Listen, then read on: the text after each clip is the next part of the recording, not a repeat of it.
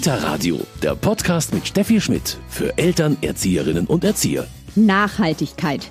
Das hat ganz viel damit zu tun, dass es Menschen, Tieren und der Natur gut geht. Und das wissen schon Kinder.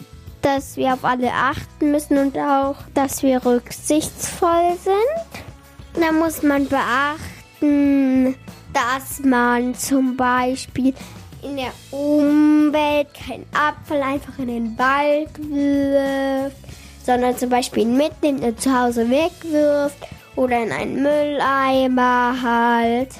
Also ich finde es wichtig, dass die Menschen, die um uns leben, dass es denen gut geht. Die Natur, der soll es auch gut gehen. Und ich schaue, dass kein Palmöl in den Nutella ist.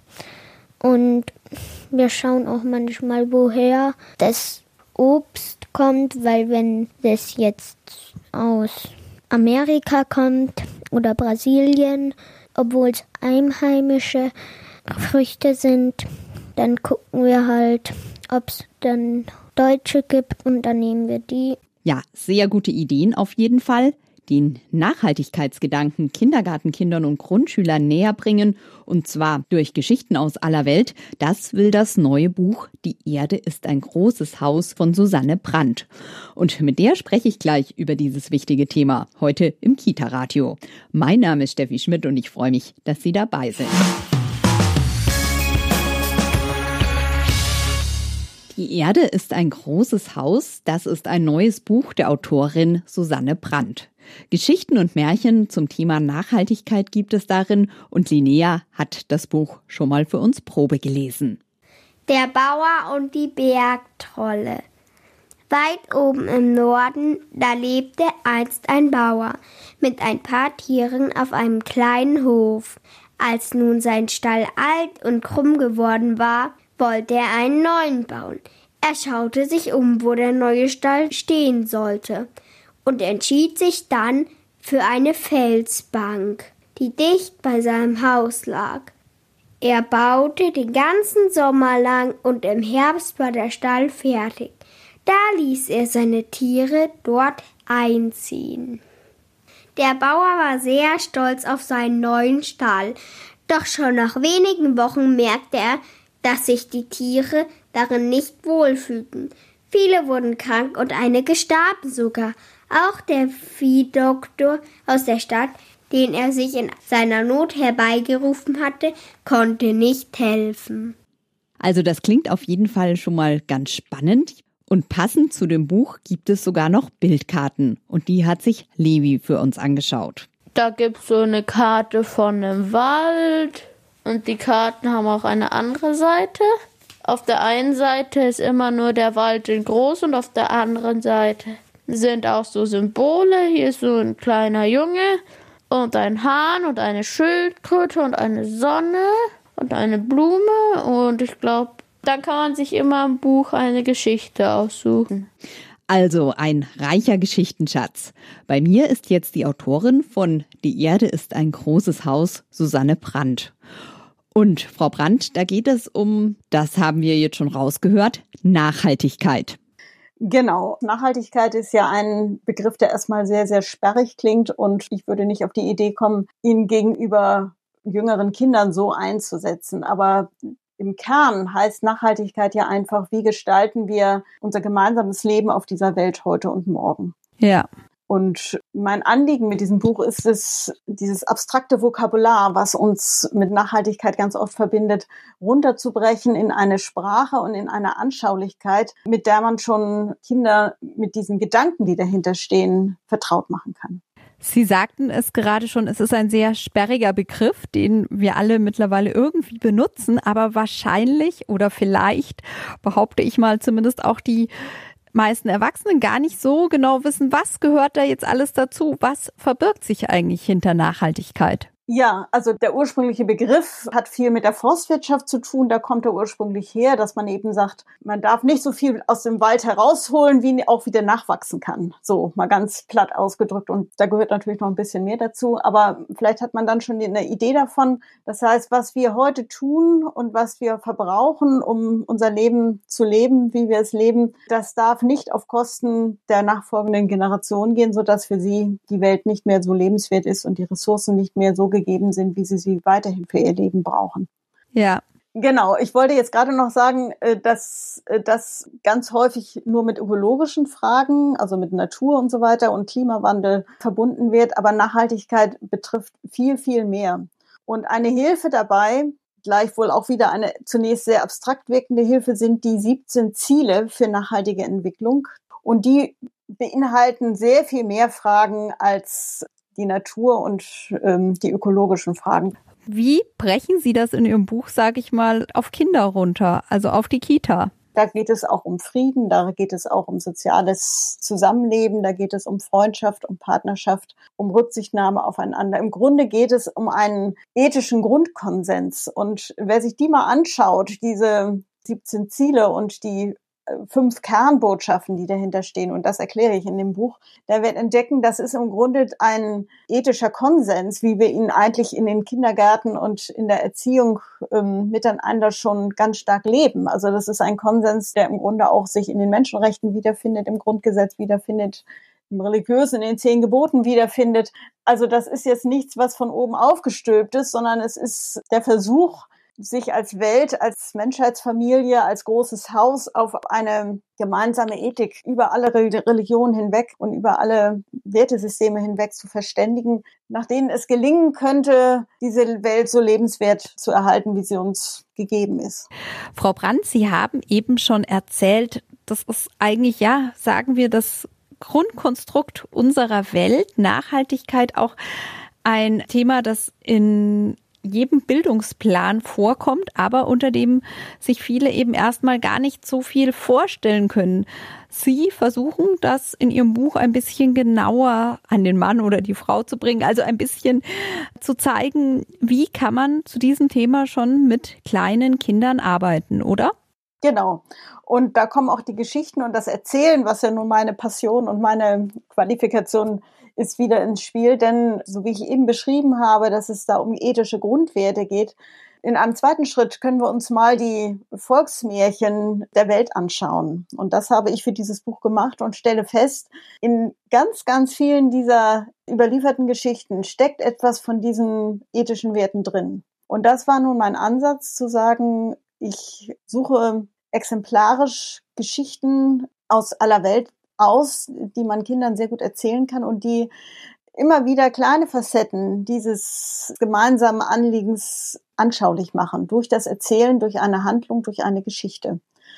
Auch da vertraue ich darauf, dass Kinder durch Erzählen lernen, durch Beispiele lernen. Und äh, da geht es nicht mit erhobenem Zeigefinger darum, du musst das jetzt so und so und so tun, denn wir alle wissen nicht, was die konkreten Aufgaben sind, die sich den Kindern in 20 Jahren, wenn sie selber Verantwortung tragen und Entscheidungen zu treffen haben, die sich dann wirklich für die Kinder stellen. Es geht also nicht darum, Kindern zu erzählen, ihr müsst jetzt die Welt retten, was ich manchmal auch so in der Sprache höre, da denke ich immer so, ist das die Aufgabe der Kinder oder ist es nicht vielmehr der Aufgabe der Kinder, zunächst einmal eine Beziehung zur Welt zu entwickeln und Vertrauen in die Welt zu entwickeln? Und das können Geschichten sehr gut. Und Geschichten beinhalten einen großen Fundus an Erzähl- und an Gesprächsmöglichkeiten, um dann über die Geschichte zu eben solchen Fragen ins Gespräch zu kommen miteinander. Wie kann Ihr Buch angewandt werden? Wie ist es auch aufgebaut? Also es sind auch 20 Mutmachgeschichten. Sie sagten auch gerade so schön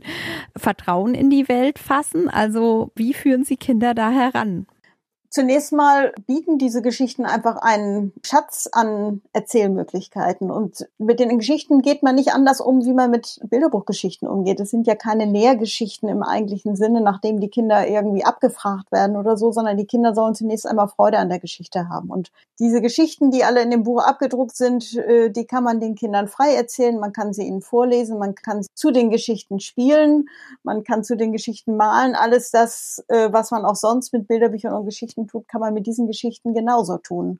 Der Unterschied ist eben, dass die Geschichten so ausgewählt sind, dass sie immer einen kleinen Funken von diesem Nachhaltigkeitsgedanken in sich tragen. Und es gilt jetzt, die Kinder so mit der Geschichte vertraut zu machen, dass sie diesen Funken selber entdecken und mit ihren eigenen Worten vielleicht auch beschreiben. Und die Hoffnung ist dann einfach, dass sie dann durch diesen Geschichtenvorrat, den sie sich dann nach und nach aneignen können durch die Arbeit mit diesem Buch, dass sie dann ähm, einfach vertraut werden mit Lebensfragen, die man ihnen auch moralisch oder sachlich erklären könnte. Aber ich glaube, dass es mit Geschichten nochmal anders gelingt und vor allen Dingen auch damit ähm, die Emotionen der Kinder äh, nochmal anders berührt werden. Das klingt, Frau Brandt, sehr, sehr spannend. Können Sie so ein kleines Beispiel nennen? Was wäre so ein Funke in einer Geschichte? Es gibt eine persische Geschichte, die ich sehr gerne mag. Da geht es darum, dass Menschen gemeinsam ihr Brot teilen und eine Mittagspause sozusagen machen, draußen in der Wüste. Und jemand anders kommt vorbei und will ihnen ähm, sagen, dass sie es alles anders machen müssen. Sie sitzen alle und haben ihr Brot in besonderer Weise auf einen, aus, wickeln das aus einem Tuch und jeder isst es für sich alleine. Und da kommt einer von außen und möchte ihnen vorschreiben, wie sie es anders machen sollen. Und er trifft dabei auf sehr viel Unwillen und äh, er macht das sehr unsensibel und er geht wieder und es ändert sich überhaupt nichts. Und dann kommt ein zweiter Mann und der spricht auch mit ihnen, wie kann man miteinander das Boot teilen, aber er macht das auf eine ganz andere Weise. Er macht das sehr freundlich und er erzählt das in Beispielen und plötzlich verändert sich etwas. Und diese Geschichte ist sehr schön und sehr einfach erzählt und die Kinder merken von alleine, die Botschaft, wenn man so will, heißt vielleicht, man kann eher etwas verändern, indem man sich zumindest in den anderen hineindenkt und ihm nicht gleich vorschreibt, wie er das anders machen muss, sondern erst wenn man den anderen verstanden hat und sich mit ihm vertraut gemacht hat, kann man auch erwarten, dass er vielleicht bereit ist, etwas zu ändern. Und so gehen ganz viele Geschichten, dass sie auf eine sehr sympathische Art einem einfach so ein bisschen den Spiegel auch vorhalten und etwas beschreiben, wie etwas gelingen kann. Und dieses Erzählen vom gelingenden Leben, das kann, denke ich, Kinder darin ermutigen, immer wieder zu zeigen, es gibt immer wieder Konflikte, es gibt auch immer wieder ein Scheitern, aber es gibt immer wieder eine Chance, Dinge zu verändern. Und wenn sie das für sich irgendwann begriffen haben, dann bin ich ganz zuversichtlich, dass sie das auch später ähm, auf die Situationen anzuwenden wissen, in denen sie tatsächlich auch an dieser Veränderung mitwirken können.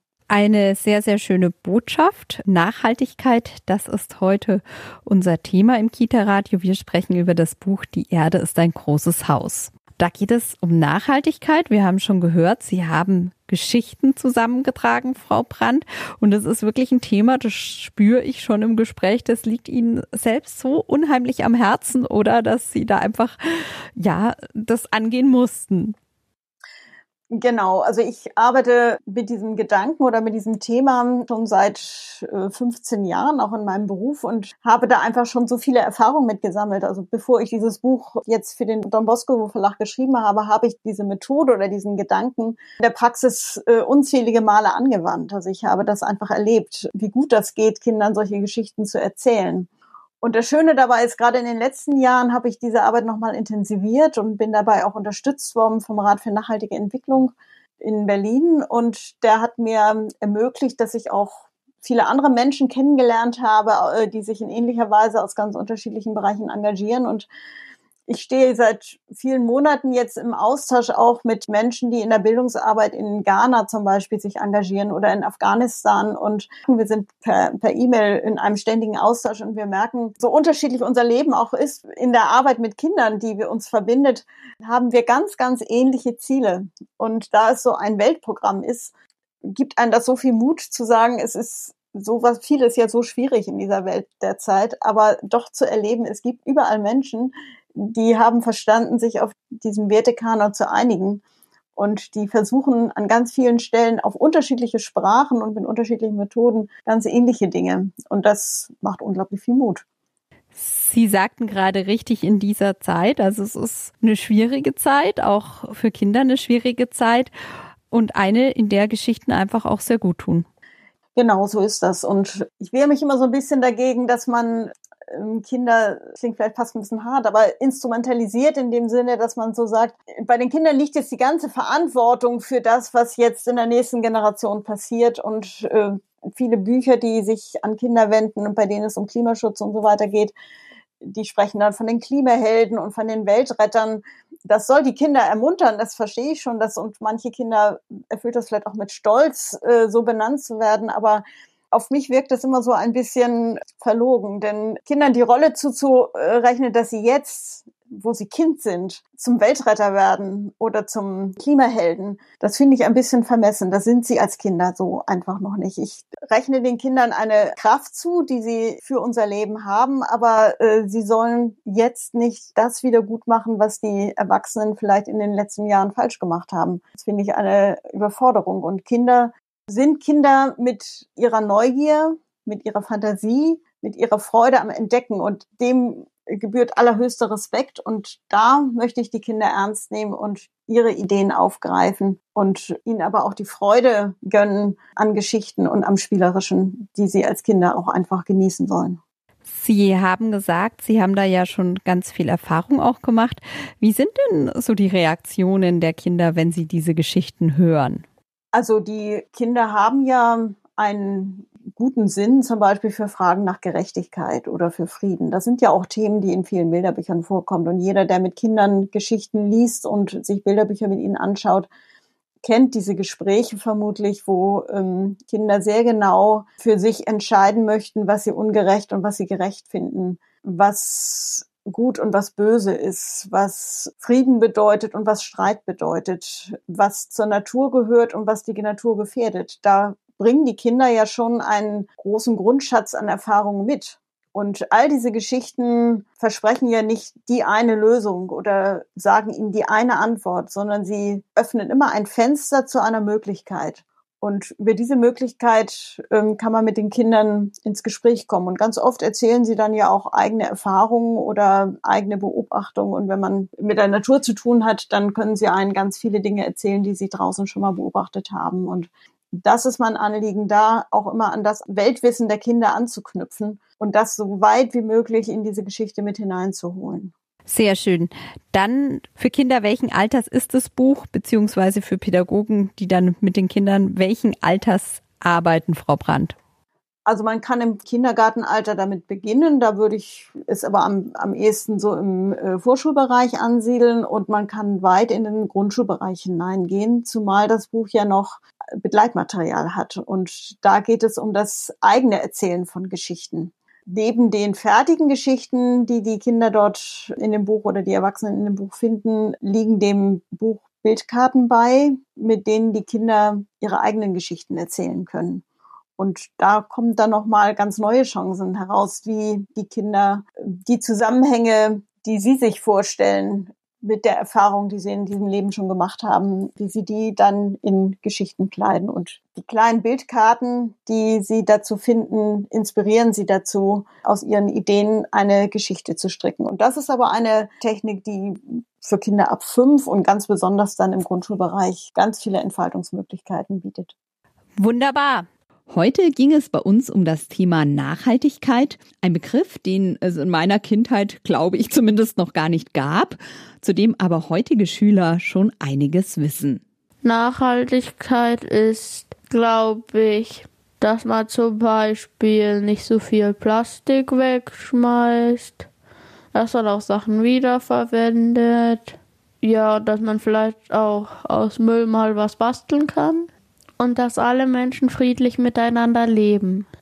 Friede ist sehr wichtig, weil sonst würde alle Menschen verstritten sein und dann würde sich keiner mehr mögen und dann würde jeder nur für sich leben und es gäbe keine Freude mehr, keine Freunde. Das wäre doof.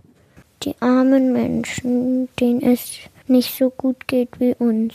Also die sollen auch genug zum Essen kriegen und zu trinken und dass sie zumindest zwei oder drei Freunde haben. Ein wunderschönes Schlusswort. Bevor das Kita-Radio zu Ende gibt, bekommen Sie hier aber noch mal den Hinweis auf das Buch, falls Sie es im Kindergarten, im Hort oder vielleicht einfach nur zu Hause mit den Kindern anschauen wollen. Kita-Radio Medientipp.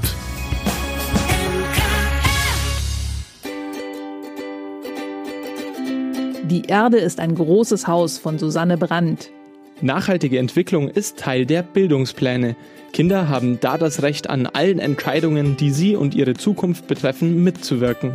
In der fairen Kita und Grundschule entwickeln sie ein Bewusstsein für den Umgang mit der Natur, Entwicklungschancen, soziale Gerechtigkeit, Frieden und kulturelle Vielfalt. Sie lernen die Erde als großes Haus zu verstehen, in dem Platz für alle ist. Ausgangspunkt dafür ist jeweils eine der 20 Mutmachgeschichten und Gedichte, die das Leben von Mensch und Tier auf der ganzen Welt in den Blick nehmen und Gefühle, Geist und Seele anrühren. Die Erde ist ein großes Haus, ist bei Don Bosco Medien erschienen und kostet 25 Euro. Das war's schon wieder mit dem Kita-Radio für heute. Unser Thema heute Nachhaltigkeit. Mein Name ist Steffi Schmidt. Bis bald. Kita Radio, ein Podcast vom katholischen Medienhaus St. Michaelsbund, produziert vom Münchner Kirchenradio.